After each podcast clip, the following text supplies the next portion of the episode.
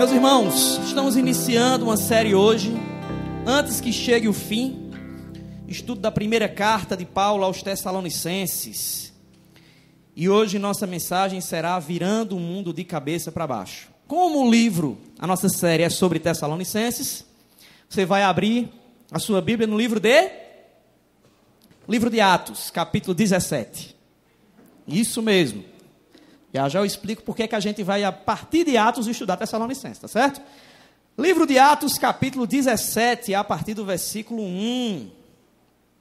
Atos 17. Eu queria antes fazer um retrospecto aqui bem rápido. Vai dar para soltar o vídeo? Daqui a pouco eu peço. Olha só, gente. É, eu queria fazer um retrospecto a partir do fim de Atos 15. O que acontece?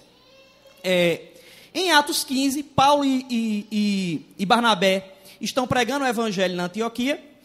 E aí Paulo diz para Barnabé: Rapaz, vamos voltar nas cidades que a gente estava pregando antes. Muitas pessoas lá se converteram, então a gente volta lá, vê o povo que se converteu para ver como é que esse pessoal tá. Vamos fazer aquele aquela é, é uma sondagem para ver se as pessoas continuavam firmes na fé, se elas estavam aprendendo algo diferente do que eles tinham ensinado. Já existia uma heresia muito forte na época que era o, o gnosticismo. Então Paulo tem essa preocupação e aí Barnabé diz: beleza, vamos lá. Só que eu quero levar João Marcos. João Marcos era parente dele. E ele diz: Eu quero levar João Marcos com a gente, porque João Marcos também é um evangelista. Aí Paulo fica irritado.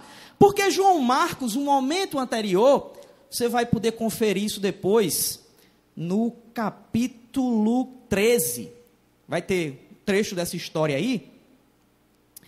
É, Paulo ele fica, ele fica sem querer levar João Marcos, porque em outra viagem dele, João Marcos tinha abandonado os dois. E aí, João Marcos, quando eles estavam lá evangelizando, na Panfilha, ele foi para Jerusalém, que era mil quilômetros de distância. Imagine isso, mil quilômetros de distância hoje de carro, deve dar o quê? Um, um dia aí de carro. Imagine isso, a pessoa indo a pé ou a cavalo. E aí o cara deixa os dois lá e vai embora. E Paulo ele, ele lembra isso a Barnabé. Barnabé quer de todo jeito João Marcos vá junto. Eles discutem, aí tem um primeiro cisma da igreja. Tem uma, uma divisão na igreja, entre aspas, porque Barnabé decide ir para um lugar e Paulo decide ir para outro. Paulo vai com Silas para Cilícia, que era a região, se você olhar no mapa, é a região um pouco mais à esquerda, e enquanto é, é, Barnabé vai para a região do Chipre pregar lá. Ele, ele pega um barco e vai para a região do Chipre, que, é, que era uma ilha. Paulo foi para a região de hoje é, seria a Armênia. E é o que acontece. Quando ele chega a Listra, ele encontra lá, vocês devem lembrar dessa história, ele encontra Timóteo, que é aquele que depois ele escreveria duas cartas para ele. Timóteo era filho de mãe judia e pai grego. Então Timóteo tanto conhecia o paganismo grego dos vários deuses, como também conhecia a lei, porque a mãe era judia. E o que é que Paulo faz? Devido à pressão dos judeus, Paulo, para evitar algum tipo de problema com os judeus, ele evangeliza Timóteo, ao mesmo tempo que circuncida Timóteo para evitar algum tipo de problema com os judeus. Isso aqui, gente, é, esse trecho aí é quando a gente entra já em Atos 16. Eu estava falando Atos 15, a gente entra em Atos 16. E se vocês estivessem aqui há duas semanas, vocês iam lembrar que eu fiz um resumo dessa história quando a gente foi falar sobre Corinto que Paulo chega a Corinto muito muito pesado porque ele evangelizou em vários lugares e na cabeça dele todos os lugares estavam dando errado. E aí o que acontece? Quando Paulo está nessa, nesse, nesse percurso, ele tem a visão de um homem chamando para Macedônia. Ele vê alguém chamando ele para Macedônia, aí ele entende que Deus direcionou ele para lá. Aí eles saem de Filipos, e é nesse contexto aí de Atos 16 que ele evangeliza Lídia já fora da cidade. Lídia se converte, também ficou uma pessoa muito conhecida no livro de Atos. E quando eles saem de lá, eles estão ainda pregando, e uma menina que estava possessa por um espírito de adivinhação começa a ir atrás deles. E ficam dizendo: eles são filhos de Deus vivo, são filhos de Deus vivo, e ficava sempre repetindo isso, atrapalhando a pregação deles. Paulo se irrita e aí expulsa o demônio dessa menina. Só que essa menina era uma escrava e ela fazia isso e as pessoas ganhavam dinheiro com as adivinhações dela. As pessoas levavam alguém para ela e a pessoa pagava para ela adivinhar coisas sobre o futuro, e o demônio ia lá, falava coisas que ele iria fazer, e as, é, as pessoas pagavam a, a, a, essa menina, só que na verdade pagavam para as pessoas que eram donas dela. Quando Paulo expulsa o demônio dela, sai o espírito de adivinhação, eles param de ganhar dinheiro com isso. E eles ficam extremamente irritados e expulsam os dois de lá. Só que antes de expulsar os dois, eles denunciam os dois por estarem causando transtorno na região. Paulo e ele vão presos. E é nesse contexto em que você lembra que eles estão presos, Paulo e Silas. Começa um grande terremoto na prisão. Eu preguei outra vez sobre isso. Em meio à prisão, eles começam a louvar a Deus. Enquanto muita gente aqui, vivendo livre, tem dificuldade em louvar a Deus, muitas vezes os caras estavam presos e louvando ao Senhor. E a palavra que usa lá é a mesma usada para agradecer ao Senhor. É interessante que estavam presos e agradecendo a Deus. E enquanto eles louvam ao Senhor, existe um grande terremoto naquele momento, e as cadeias são quebradas. O carcereiro, quando vê que as portas estão todas abertas, se desespera, porque se, o, se há uma fuga de preso no momento que alguém estava vigiando, existia a pena capital para o carcereiro. Então ele ia ser morto. Então, na hora que ele vê que, que as portas estão abertas, eles, prontos, fugiram os presos, agora eu vou morrer. Ele pega a espada para se matar, só que eles dizem, pera aí, rapaz, não se matem não, que nós estamos aqui. Ele já fica surpreso, que ele diz, rapaz, por que, que eles estão aqui ainda? E eles evangelizam ele, ele diz, o que é que eu faço para ser salvo? Aí vem aquela frase muito famosa, qual é? Crê no Senhor Jesus, será salvo tu e tua casa. Qual é a frase muito famosa, gente? Amém, que bênção, gente. Glória a Deus que o pessoal sabe. Eita glória.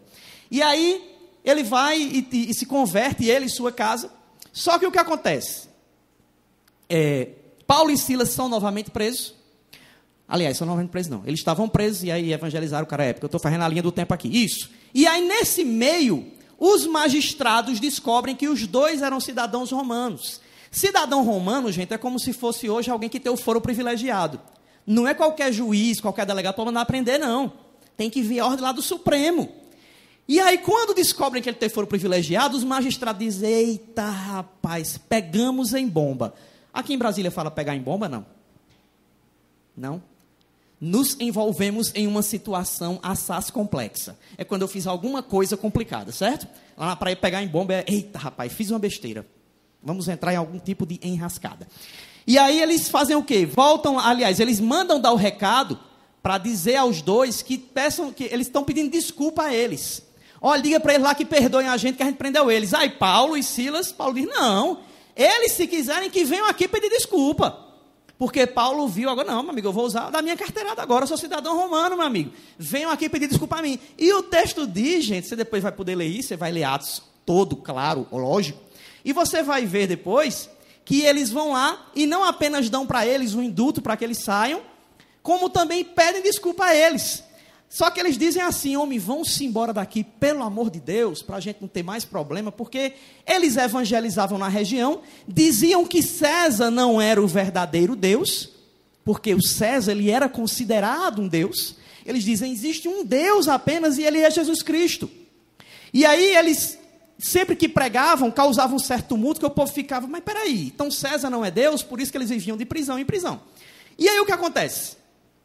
Eles, quando saem de lá, passam na casa de Lídia, desculpam os que prenderam eles, passam na casa de Lídia, para saber como é que os irmãos lá estão na fé, mais uma vez essa coisa bem discipuladora de Paulo, e quando chegam na casa de Lídia, falam com eles, e aí finalmente chega no nosso texto de hoje. A gente vai falar sobre Tessalonicenses, só que, como eu falei, para a gente entender Tessalonicenses, nós temos que entender as circunstâncias que cercam Tessalonicenses, qual é o contexto dela. E aí, finalmente, vem para Atos capítulo 17, a partir do versículo 1. Mas antes disso, vamos ver esse pequeno vídeo aqui, que dá um resumão para a gente sobre isso.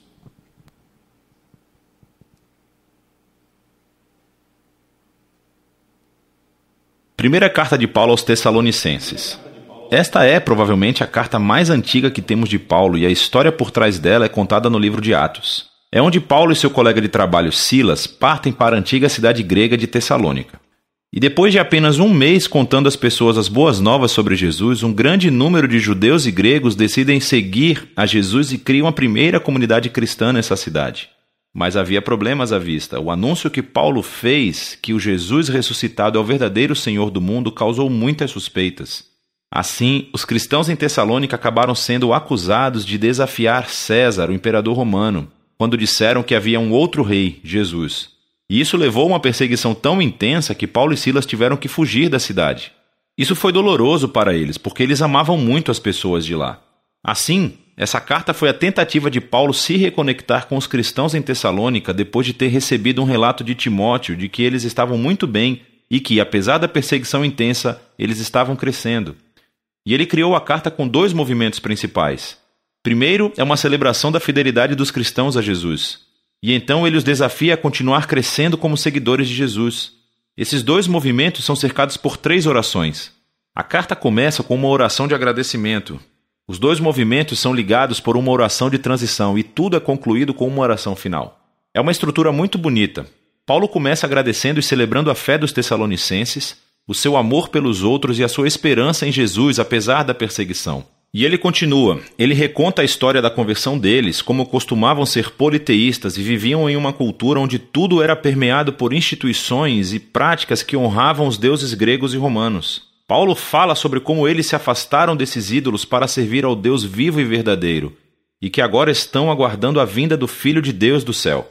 E, numa cidade como Tessalônica, a decisão de fidelidade ao Deus Criador de Israel e ao Rei Jesus tem um custo: isolamento dos seus vizinhos e hostilidade da sua família.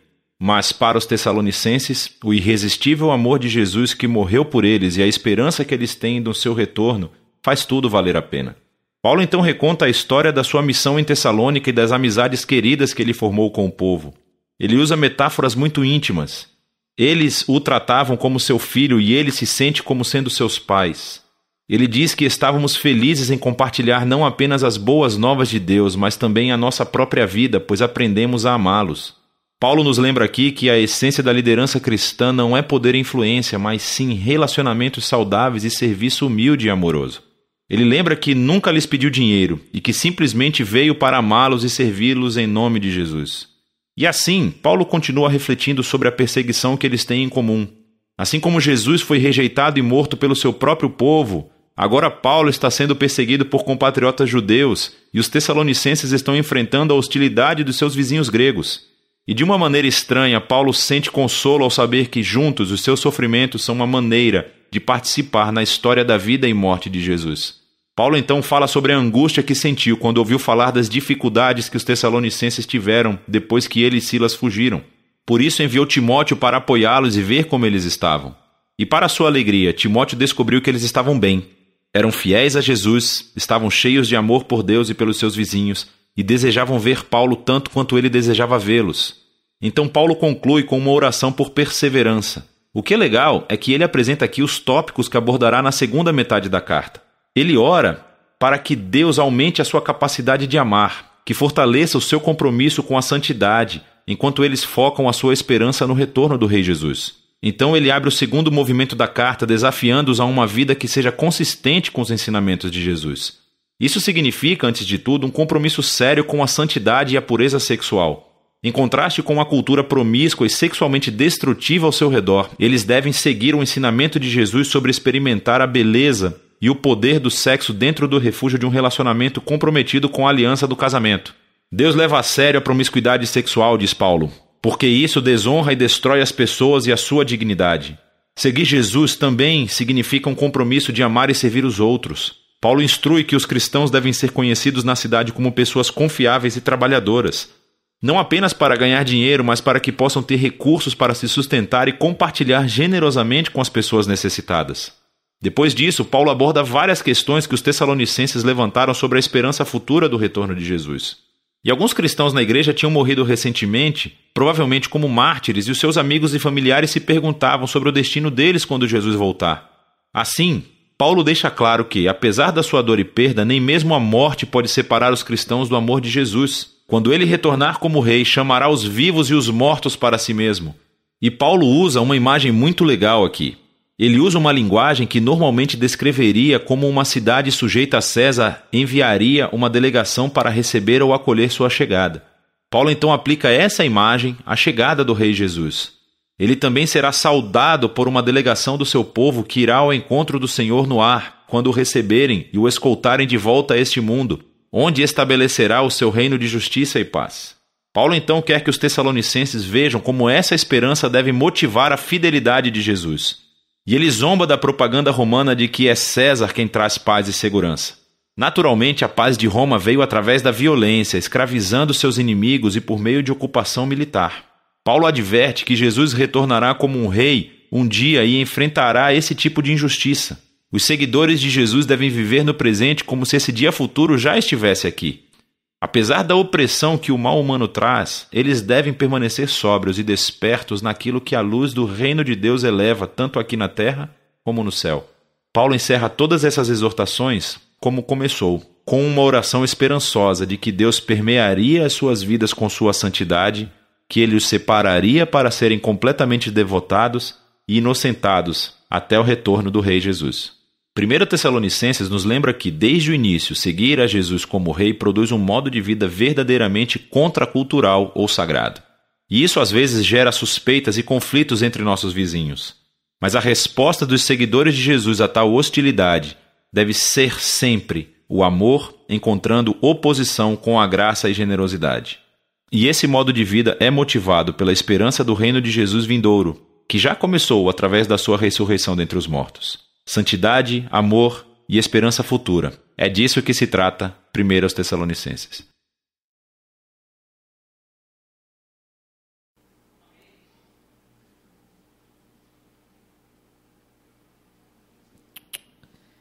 Amém. Agora você abre aí em Atos 17, a partir do versículo 1, que é o nosso texto de hoje. Como eu falei, Vamos estudar Tessalonicenses hoje, baseado em Atos 17. Vamos lá? Quem achou, desachei. Diz assim: Tendo passado por Anfípolis e Apolônia, chegaram a Tessalônica, onde havia uma sinagoga judaica. Segundo o seu costume, Paulo foi à sinagoga e por três sábados discutiu com eles com base nas Escrituras, explicando e provando que o Cristo deveria sofrer e ressuscitar dentre os mortos. E dizia: Este Jesus que proclamo é o Cristo. Alguns dos judeus foram persuadidos e se uniram a Paulo e Silas, bem como muitos gregos tementes a Deus e não poucas mulheres de alta posição. Mas os judeus ficaram com inveja. Reuniram alguns homens perversos dentro dos desocupados e, com a multidão, iniciaram um tumulto na cidade. Invadiram a casa de Jason em busca de Paulo e Silas, a fim de trazê-los para o meio da multidão. Contudo, não os achando, arrastaram Jason e alguns outros irmãos para diante dos oficiais da cidade, gritando: esses homens que têm causado alvoroço por todo o mundo, agora chegaram aqui. E Jason os recebeu em sua casa. Todos eles estão agindo contra os decretos de César, dizendo que não existe um outro rei chamado Jesus. Dizendo que existe um outro rei chamado Jesus. Ouvindo isso, a multidão, os oficiais da cidade ficaram agitados. Então receberam de Jason e dos outros a fiança estipulada e os soltaram. Logo que anoiteceu, os irmãos enviaram Paulo e Silas para Bereia. Chegando ali, eles foram à sinagoga judaica.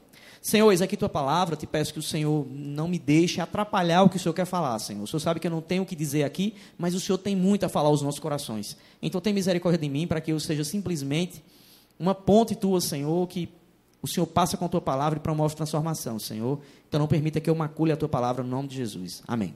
Meus irmãos, veja só. Como eu falei, para a gente entender Tessalonicenses, primeiro a gente tem que ver o que estava circuncidando aquilo ali é, circuncidando não, né? Circuncidando é para quem era judeu a circuncisão, que, que estava em volta daquilo ali. Olha só, gente, Paulo foi movido por um grande senso de urgência. Em Atos capítulo 9, vimos isso em outro estudo aqui. Paulo tem um encontro com Cristo, e a partir daí, ele vê que a sua vida agora estava focada em proclamar o reino de Deus para um mundo que estava destruído pelo pecado. E Paulo vê que a maneira que tem de promover a restauração vinda dos céus em direção à terra seria viagens missionárias e plantações de igreja. E o que acontece é que Paulo ele começa a pregar as boas novas para judeus e para não judeus. Então o que acontece? Na sua segunda viagem missionária, quando a gente viu, em Atos capítulo 16, ele vai até a cidade de Filipos, lá planta a igreja, que depois nós vimos que é, é, o que acontece lá com a carta aos Filipenses. E é interessante, gente, que no percurso de Paulo, em todo lugar que ele ia, que pregava, e ele começava a ver a coisa fluindo, sempre acontecia algo que fazia com que ele tivesse que sair de lá e ele achava que o seu trabalho não estava sendo frutífero. E isso já fala muito com a gente, porque muitas vezes a gente tem uma ação direcionada para Deus e ela não vem para nós da forma como nós esperamos. Aquilo causa frustração em nosso coração. E a gente esquece que o soberano é Deus. A gente tem que fazer a nossa parte e Ele é quem vai dar os resultados. Então, nas viagens de Paulo, costumava acontecer isso. Ele tinha uma ideia na sua cabeça, a gente vê isso até chegar ao capítulo 18. Ele tinha uma ideia na sua, na, na sua cabeça, ele tinha um projeto, e o seu projeto, geralmente, quando se concretizava, ele achava que tinha dado errado porque ele sofreu uma perseguição, porque ele era preso, porque as pessoas encontraram com, com questões heréticas. Enfim. E é o que acontece. Depois que Paulo é preso, ele sai daquela cidade, como a gente entrou aqui em Atos 17 agora. Ele ainda está se recuperando das dores. Nos versículos 22 a 23 de Atos 16, você vê que Paulo fala que ainda está se recuperando do cacete que ele levou quando foi preso. Porque quando era preso, gente, não era aquela coisa que chega hoje, não. Olha, senhor, bota sua mão para trás, o senhor está sendo algemado, o senhor tem direito a um advogado, tá, tá, tá, vamos levar o senhor lá para Papuda. E lá ele entra e é preso. Não, gente, o cabo ia ser preso lá debaixo de chicotada. Ele já ia embaixo de cacetada. Quando ele ia para a prisão, ele já tinha arrancado parte do seu couro, porque os caras davam chicotada com aquelas lâminas que tinha na ponta. E a, e a, prisão lá, hoje a prisão já é, um, já é um lugar terrível, naquela época era pior ainda. Então, geralmente a pessoa saia de lá cheia de doenças, cheia de, de, de picadas, enfim. Então, Paulo ele já vinha todo engembrado, como a gente fala na Paraíba, ele vinha todo roxo por causa do tempo preso. E aí o que acontece? Quando ele chega em Tessalônica, que aqui é finalmente o foco da nossa, da nossa mensagem, ele vai pregar três sábados consecutivos na sinagoga. Você vai ver isso depois, na continuação do, do capítulo 17. E o que acontece? Muitos judeus que estavam ali, ao ouvir a pregação de Paulo, se convertem. Mulheres também de alta posição se convertem porque elas entendem naquela mensagem que elas também são dignas diante de Deus. Observe que nós estamos falando de uma cultura que a mulher, ela ficava em segundo plano. A mulher ela era, ela era um ser à parte. Os judeus, gente, ele, todas as manhãs, é tradição de, era tradição de orar a Deus agradecendo por ter nascido homem. Porque se nascesse mulher, ele não era totalmente humano. E aquela mulher, ela entende que, e isso, claro, que é uma deturpação que os judeus fazem, não é o que está na lei. Mas aquelas, aquelas mulheres, elas entendem que elas também são dignas diante de Deus, e muitas mulheres se convertem, é o que o texto diz.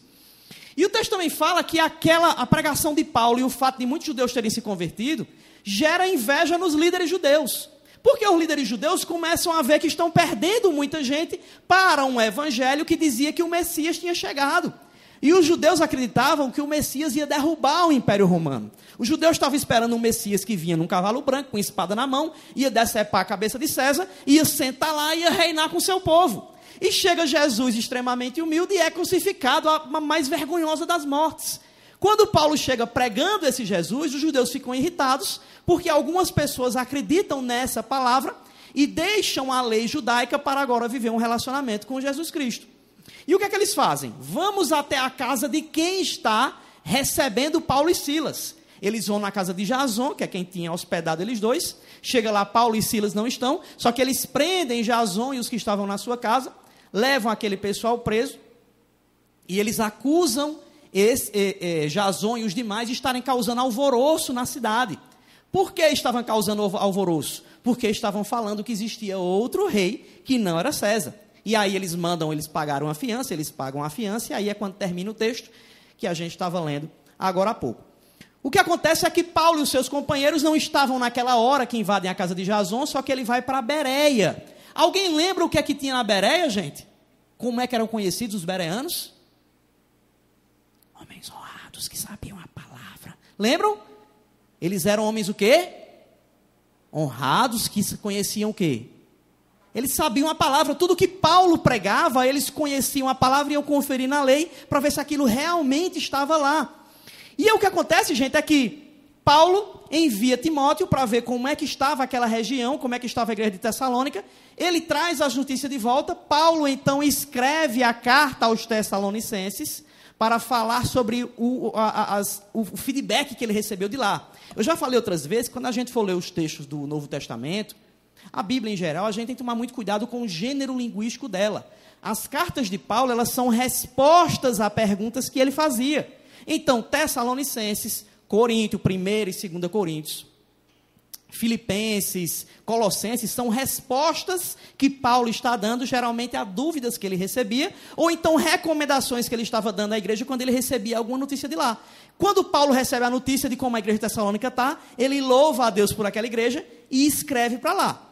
E aí o que acontece, gente, é que O, o, foco aqui dessa carta é fazer com que a gente entenda que pregação do Evangelho, que viver o Evangelho de alguma forma, vai causar alvoroço em torno daqueles com quem nós vivemos. Se você vive o Evangelho de alguma forma, aquilo tem que promover alguma mudança no meio onde você está. E por que, que o tema da nossa primeira pregação é virando o mundo de cabeça para baixo? Porque a pregação do Evangelho ela é contracultural. Nós vivemos uma cultura que é totalmente avessa à palavra de Deus. Então nós vivemos uma, uma, uma vida enquanto cristãos que ela vai de encontro a essa cultura e quando ela impacta os que estão nessa cultura, ela inverte a ordem deste mundo. Nós estamos pregando uma palavra, gente, de alguém que criou o mundo, ao mesmo tempo permitiu que o mundo estivesse em processo de destruição por causa do seu pecado, mas que também vai redimir esse mundo e para isso ele usa a sua própria igreja. Então, é interessante que a primeira coisa que Paulo faz, gente, quando a gente vai ver aqui, em Atos, já no versículo 1, é que antes de Paulo ir para os de fora, primeiro ele prega para os seus. Ele primeiro prega para os judeus. Isso já fala muito para a gente, porque acontece muito no meio gospel, no meio evangélico, de o caba se converte ele quer ir para outro lugar. Quando eu me converti, eu, eu falei uma vez aqui na pregação, há, há, alguns meses atrás, que meu sonho, quando eu me converti, era ir para a África, porque eu fui para um evento em Fortaleza, e era Janela para as Nações, um evento gigante que teve no Brasil. E eu vi lá que tinha muita gente na África precisando de Jesus, tal, tal, tal. Aí eu disse, rapaz, eu vou para a África e comecei a, a, a estudar sobre a cultura de Guiné-Bissau, que era para onde eu queria ir. Comecei a estudar a língua de Guiné-Bissau. Você sabe qual é a língua de Guiné-Bissau, não? É português. Eu comecei a estudar a língua portuguesa para poder ir para lá tal. E aí um dia eu estava indo para o treinamento para ir para ir lá, para a África. Aí eu saí de casa, fui atravessando a rua assim e tal. Eu ia pegar um ônibus para ir lá para a igreja. E eu lembro que tinha um rapaz lavando o carro na frente assim, na casa, numa casa mais ou menos perto da minha. E eu passei, eu fiz bom dia, o cara, bom dia. Aí eu disse, rapaz, eu não sei o nome desse cara, ó. Caramba, aí continuei andando, tinha duas senhorinhas sentadas na calçada. Aí eu, bom dia, senhora. Bom dia, meu filho. Tá, disse, rapaz, eu não sei o nome dessas senhoras, ó. Fui descendo mais, tinha um cara com um cachorro passeando. Opa, o opa. Eu disse, rapaz, eu não conheço, não sei o nome desse cara. Aí eu pensei na hora, rapaz, eu estou no meio de um bocado de gente que eu não sei o nome deles. O que danado eu vou fazer na África? Se eu nem preguei para os que estão à minha volta. E nós, gente, temos muito essa mania. Muitas vezes, porque nós somos tomados por. por é, é, é, e eu não estou falando aqui, gente, de, de não, não, fazer missões na África, não, de jeito nenhum. A gente tem trabalho missionário na África. Eu estou dizendo é que o nosso propósito ideal é começar a fazer diferença dentro de nossas casas, fazer diferença no nosso contexto, para que a gente pense em fazer diferença na vida dos outros. Você tem que fazer diferença em todos os lugares, mas primeiro tem que começar pelos seus. Às vezes isso é ocasionado por uma vergonha que nós temos da nossa família começar a ver a gente pregando evangelho. Às vezes é ocasionado por uma fuga que a gente tem por causa de conflitos que a gente tem com quem está perto. E por aí vai. Então a primeira coisa que nós vemos aqui é que Paulo ele entendeu que ele precisava ir primeiro para os da sua própria cultura. E ao mesmo tempo em que ele foi impactando os seus, ele também foi impactando os outros de outra cultura. Ele saiu fazendo uma coisa extremamente explosiva, mas que já fala a nossa vida. Só que o primeiro ponto é o que é que a gente deve fazer para virar o mundo de cabeça para baixo no que se refere à transformação do Evangelho. A primeira coisa é o que está no seu versículo 2 aí, gente. Pregar uma mensagem fundamentada nas Escrituras. Diz assim: segundo o seu costume, Paulo foi à sinagoga e por três sábados discutiu com eles com base em quê?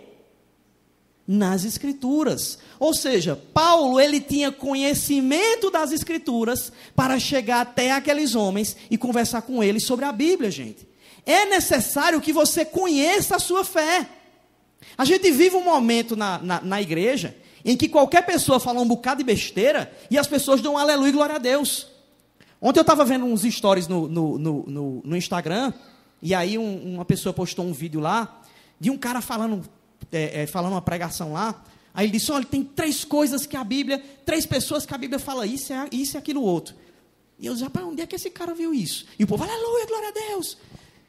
Uma, uma, tem outra passagem na Bíblia que fala que nós temos que não sei o que, não sei o que. Eu rapaz, onde é que o povo onde é que o cara viu isso? O povo, aleluia, glória a Deus, tal. Por isso que você é um vencedor. O povo, aleluia, glória a Deus. Ninguém vai para o texto para conferir o que é, gente.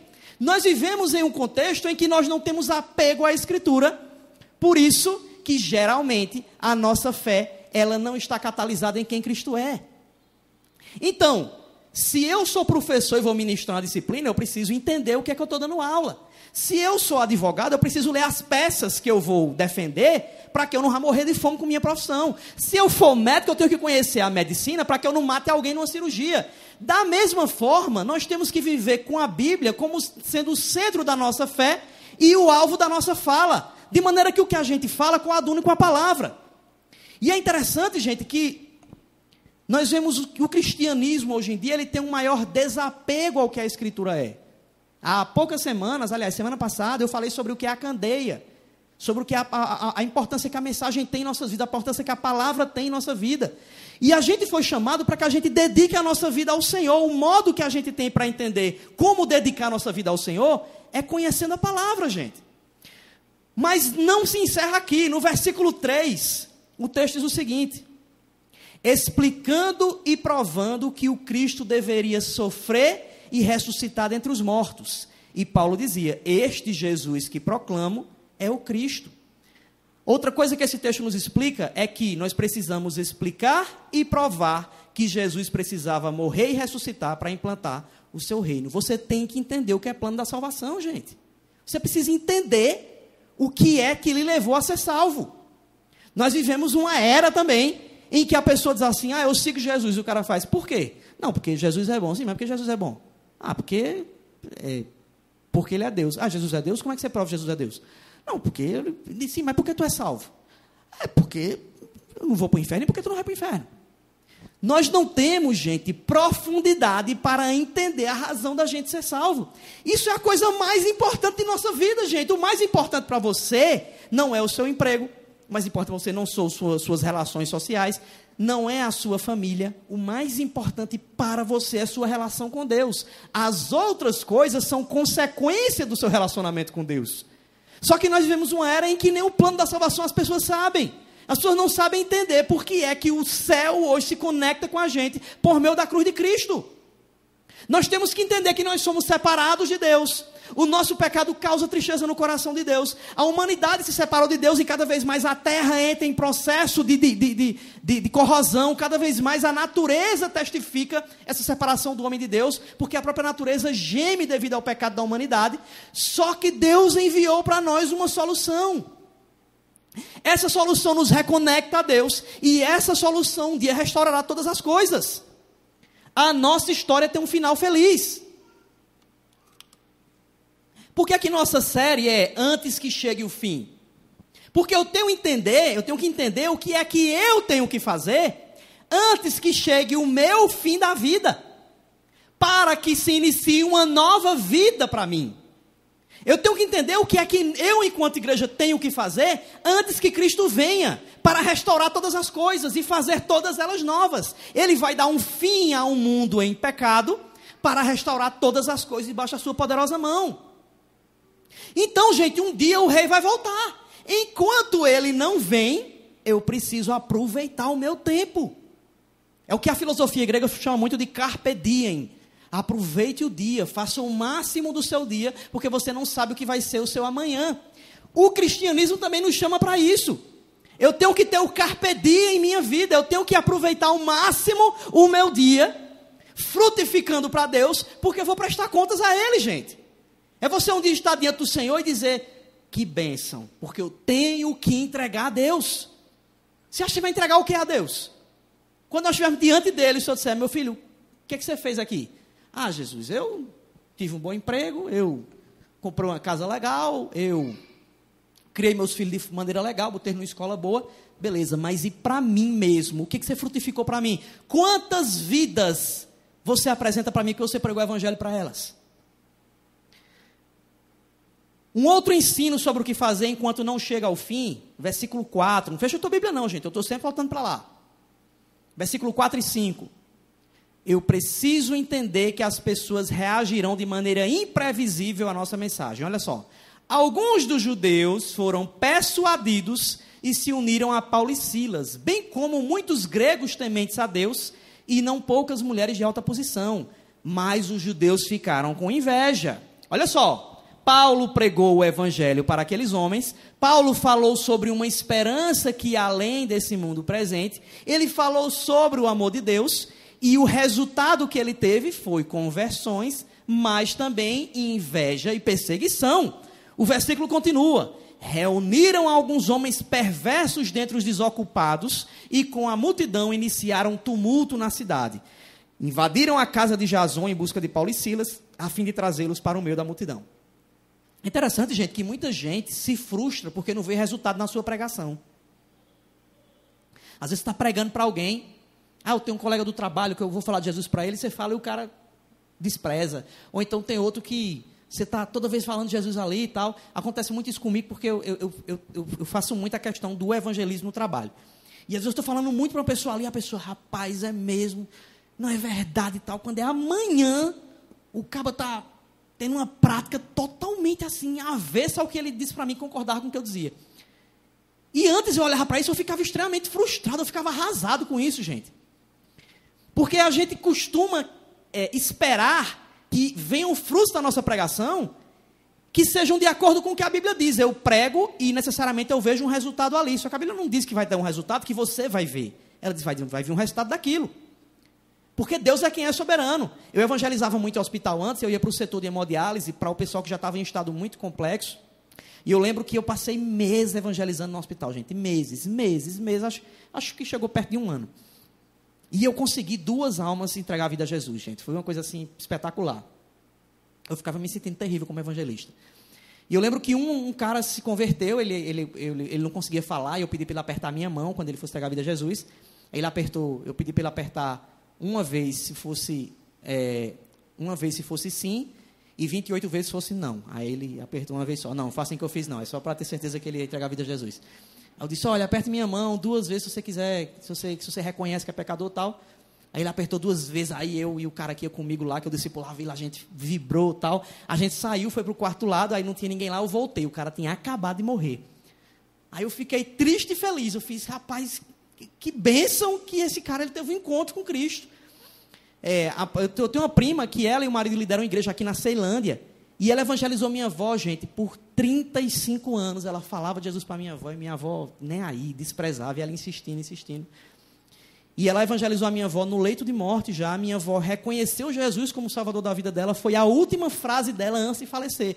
E a minha prima hoje, ela tem isso para dizer, rapaz, eu fui a pessoa que insisti na vida de minha avó e, e eu pude ver o fruto ali. Só que muitas vezes nós não vemos os frutos, gente. Às vezes você está pregando para alguém eu estava um dia desse falando com uma, com, com uma, pessoa no trabalho, que ela disse que, ah, eu vi uma pregação tua. Ou tu viu uma pregação minha? Uma pessoa que eu estava falando pela primeira vez. Ah, foi, foi, estava uma pregação tua. Foi uma amiga minha que fulana te conhecia e mostrou uma pregação tua sobre depressão e ela se tornou evangélica lá tal, e mandou para mim uma pregação tua. Eu disse, caramba, diga aí. Uma pessoa viu a pregação, falou para outra, a outra se converteu, uma pessoa que eu nunca vi na vida. E acontece muito isso com a gente. Às vezes você diz uma palavra para alguém, você espera ter retorno na vida de alguém, não tem, vai vir retorno na vida da pessoa. E ainda que não venha, a sua função é pregar, gente. Você não está vivendo para ver o resultado do que você fala aqui para a sua alegria.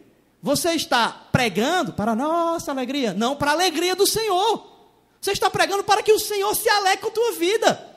Então, a, a, função que você tem enquanto agente do reino é fazer com que Deus se alegre com sua prática. A questão é que a gente fica vivendo uma vida na expectativa da gente ter o nosso ego massageado pelos resultados que a gente colhe do que a gente espera.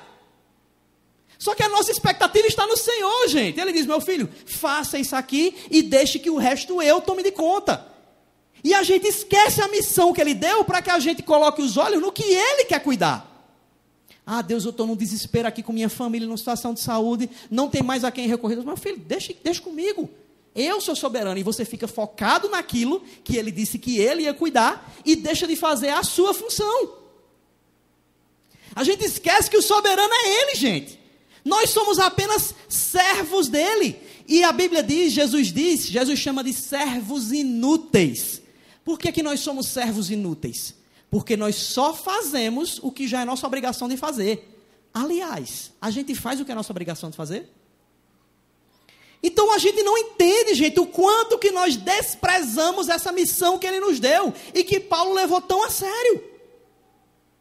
Eu vivi muito isso na universidade, teve gente que eu investi seis anos na vida deles e nada, os caras estão lá, nem aí para Deus. Eu, e antes eu dizia que eu tava, sentia frustração com isso, hoje mais não. Então, assim, eu investi na vida de alguém para pregar o evangelho. Meu irmão, não quer nada com Jesus? Eu não tenho nada com isso. Aí se veja com o Senhor, fiz minha parte. Nós precisamos fazer a nossa parte diante de Deus. Porque nós somos chamados para isso. Só que a gente tem que fazer algumas coisas também, gente. A gente tem que ser proativo na nossa pregação. Meu amigo, chame para a igreja, ofereça carona. Faça um jantar em sua casa e chame seus amigos descrentes para lá. Faça um almoço, faça um churrasco. Crie relacionamentos. A gente tem que ter estratégias para proclamar o reino, gente. Se torne amigo das pessoas que rejeitam Jesus, para que, porque eles não rejeitam, na verdade, o Jesus que você prega. Eles rejeitam as pessoas que pregam sobre esse Jesus. Então, chame essas pessoas, se relacione com elas, para que elas vejam que o Jesus da sua vida não é o Jesus daqueles que envergonham o nome dele. Isso atrai as pessoas para Cristo, gente. Outro ponto de como virar o mundo de cabeça para baixo na pregação do Evangelho. Versículo 6. Correndo o risco de oposição e perseguição.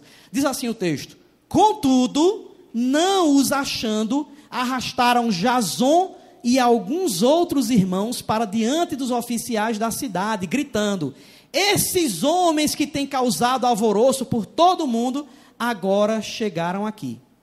Gente, é, pregação do evangelho não é uma pregação sobre sofrimento. Às vezes a gente confunde isso. Olha, masoquismo não é, não é bênção, não.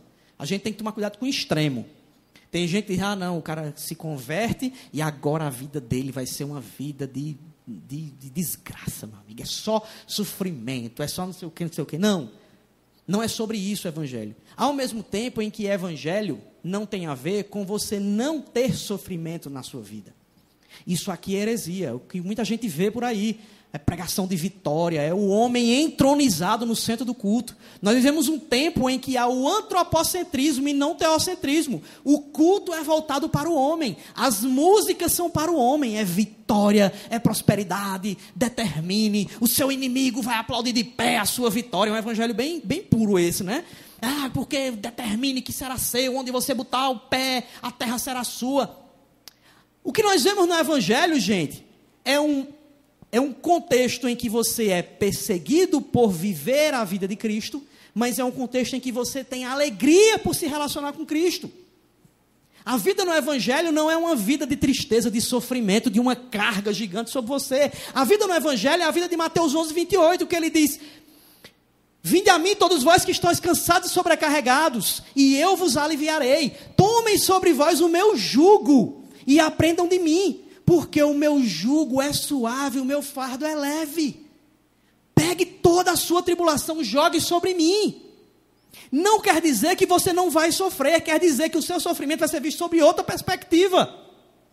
Você tem no que se alegrar e não são nas circunstâncias. A sua alegria está baseada no que você conhece sobre Deus, na sua relação com Deus. Porque se sua alegria for baseada nas circunstâncias, você será o mais infeliz dos homens. Só que a gente não quer ouvir falar, como a gente vê aqui no Evangelho, a gente não quer ouvir falar que sofrimento, que perseguição, de alguma forma vai ser usado para o nosso crescimento espiritual. A gente procura um evangelho que não fala de forma nenhuma sobre sofrimento e perseguição. Os cristãos têm que sofrer oposição, gente, mas não é por causa de quem nós somos, não. É por causa de quem nós pregamos. A oposição que você tem que sofrer não é porque o povo tem raiva, é porque você ficou escutando música evangélica alta, não, que isso não evangeliza ninguém. Música de Shirley Cavalhar nas alturas não evangeliza ninguém, não, meu amigo. Nem de Aline Barros, nem de seja lá quem for. O que evangeliza as pessoas é a sua vida, é a sua pregação do evangelho. Para isso, um mundo caído vai se opor a você. E tem muita gente que fica decepcionada com Deus por promessa que ele nunca fez. Quando eu me especializei em saúde mental, eu, eu, eu, fui trabalhar algumas questões, dependência química, e eu fiz um trabalho sobre é, esquizofrenia ligada a evangélicos.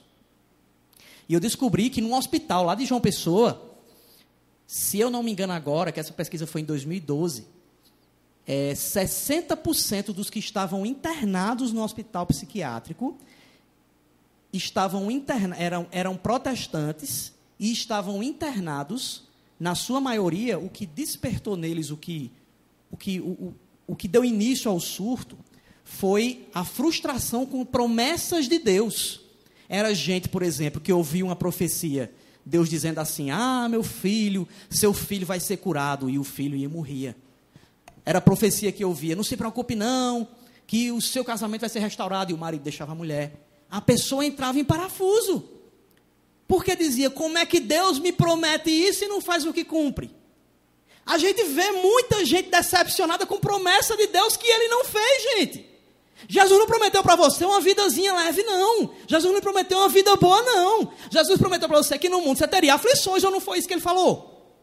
Só que ao mesmo tempo ele prometeu: tende bom ânimo, porque eu venci o mundo. Foque em mim.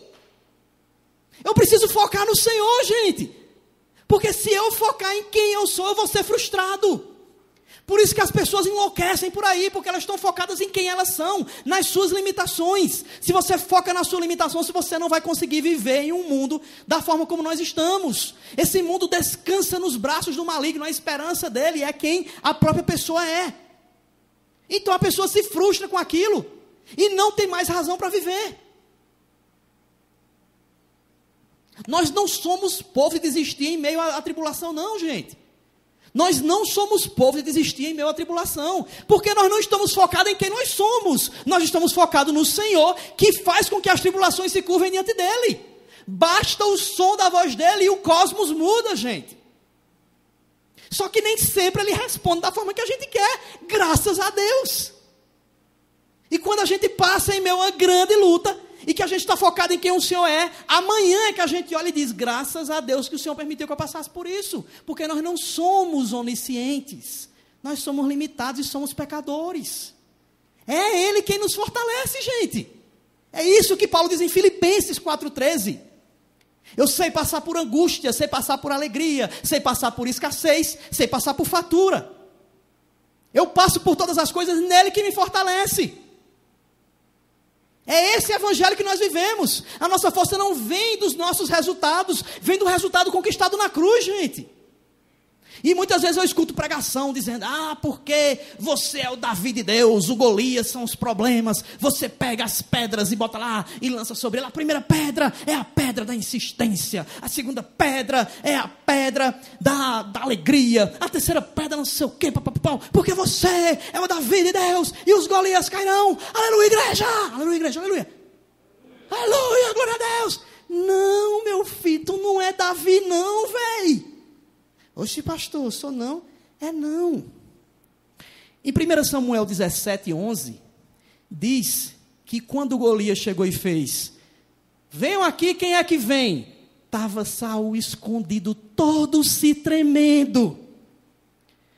Eu e você somos o Saul, meu amigo. Nós somos aqueles que todos se tremendo diante da, diante da prova, diante da tribulação. Porque nós somos frouxos. Mas existe um Davi que foi na cruz em nosso lugar. É ele quem garante a vitória nossa, gente. É atrás dele que a gente se esconde. Quando a gente bota nossa esperança em quem nós somos, nós seremos frustrados, meu amigo. É isso que Paulo mostrou. Existe um Davi em nossa vida que é ele quem derruba o Golias da forma dele, não da forma como você ora, não. Você tem que orar para que o Senhor te fortaleça, mas para que a resposta venha do jeito que Ele quer e não como você quer. Aí fica a gente criando história na Bíblia que não tem nada a ver com a nossa vida. A história da Bíblia é: faça a vontade do Senhor, o resto é segundo plano, o resto Ele cuida.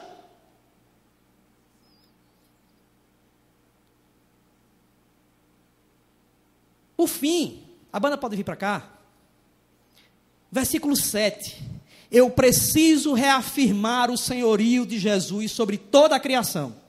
Diz assim o versículo 7: E Jason os recebeu em sua casa. Gente, olha só. Estava Paulo sendo perseguido. Jason sabia disso. Com quem Paulo andava, o coro esquentava, meu amigo. Com quem Paulo andava, o povo vinha perseguir. Jason recebe eles em sua casa. Com quem é que você anda, meu amigo? Para para pensar aí. Os amigos de Jason e Jason, o que, que aconteceu? Ó? Jason recebeu em sua casa. Todos eles estão agindo contra os decretos de César, dizendo que existe um outro rei chamado Jesus. Foi isso que disseram. Ouvindo isso, a multidão e os oficiais da cidade ficaram agitados. Jason e os seus foram presos, gente. Olha só. Jason e os seus receberam Paulo, mandaram Paulo fugir, porque estavam vindo pegar ele. Paulo fugiu e eles quem foram presos. Olha o tipo de amizade que Paulo tinha, gente. O tipo de amizade que Paulo tinha fortalecia nele o sentido de ser cristão. Paulo entendeu que a missão dele, ainda que fosse ser preso, era receber quem era de Deus. A gente se envolve tanto em um mundo distante do Senhor, que muitas vezes a gente anda com aquilo que desagrada ao Senhor. Jason ensina para a gente onde é que estava focada a vida dele, meu amigo. Ah, eu tô, eu tô, eu tô, eu tô, eu tô correndo perigo se eu receber esses homens de Deus aqui, eu vou receber eles em minha casa. Porque Jason entendia agora qual o sentido da vida dele, gente. Se você é seguidor de Cristo, você tem que ser reconhecido por isso, meu amigo. As pessoas precisam olhar para você e saber que você não é de negar o Senhor. As pessoas precisam olhar para você e dizer: não, esse cara aqui, ele pode ter o defeito que for, mas ele é fiel ao Deus dele. O mundo precisa ver em nós fidelidade a Cristo, gente. Para isso nós fomos chamados, gente. Quando eu sou colocado em prova, eu preciso entender que a minha escolha é o Senhor e não o pecado. Porque o Senhor deu algo para a gente que nada pode comprar, gente. Título, dinheiro, fama, nada pode comprar o que o Senhor nos deu o Senhor nos deu algo que é tão precioso que Ele deu de graça, porque Ele sabia que não tinha como você fazer algo para receber aquilo. É graça, gente. É interessante que Paulo se levantou contra os Césares da época para falar sobre um Jesus que fazia com que os Césares da época se curvassem diante dele. Os Césares da época mandaram crucificar Jesus e depois não tinham explicação para onde estava o corpo de Jesus. Porque o que eles tinham à sua volta, eles usaram para fechar aquela tumba. Foi um batalhão guardando uma tumba que estava vazia. Como é que eu explico isso? Os Césares de hoje, gente, são os poderosos do mundo. Os poderosos se curvam diante do Senhor, gente. Nós estamos vivendo em um mundo perdido, em um mundo em meio a um caos, e nós fomos chamados para pregar uma mensagem que inverte a ordem do mundo onde nós vivemos, do nosso contexto, do nosso trabalho, das nossas relações familiares, dos nossos vizinhos. Esse mundo à nossa volta tem que olhar para nós e entender que nossa vida é diferente. Nós fomos chamados para isso, gente. Fique de pé.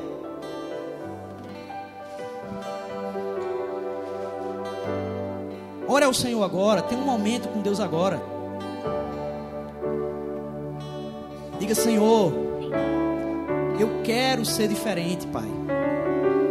Eu não quero ser um eu não quero ser um cristão medíocre. Eu não quero ver na média de todo mundo, Senhor. Eu não quero ser simplesmente um, um religioso. Eu não fui chamado para ser um religioso. Eu não fui chamado para ser qualquer um.